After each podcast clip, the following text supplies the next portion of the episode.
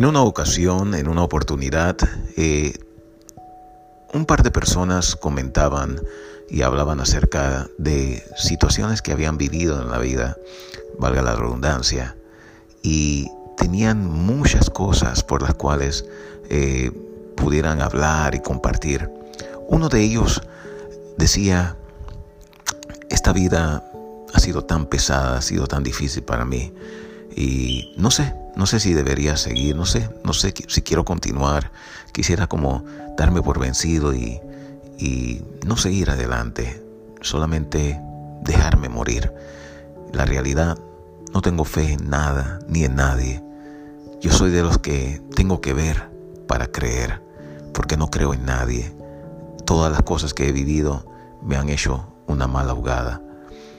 La otra persona se quedó pensativa y viéndolo le dijo, pero ¿acaso tú caminas por vista? ¿Acaso caminas solamente por lo que estás experimentando? ¿No te has dado cuenta de que todo lo que vives y todo lo que nosotros vivimos en general, estamos viviéndolo por un tiempo, estamos viviéndolo solamente por una temporada, por una estación? ¿Sabes? El invierno no dura para siempre. Pero puedes estar seguro de que después que finaliza el invierno, viene la primavera y luego el verano. Pero no dura para siempre el invierno.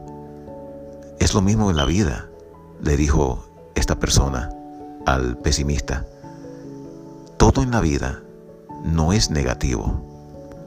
Todo eso en algún momento pasará, pero depende de cómo tú veas la vida cómo reaccionas ante las situaciones de la vida. Eso es lo que realmente tiene sentido y hará la diferencia. Tienes que entender de que para poder ver, primero tienes que creer.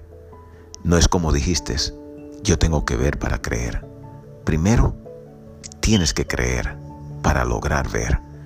Y no andamos por vista, sino por fe.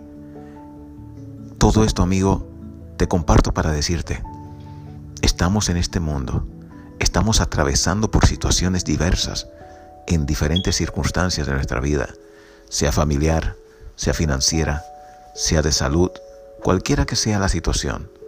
Pero si tú caminas por fe y no por vista, verás grandes resultados en tu vida.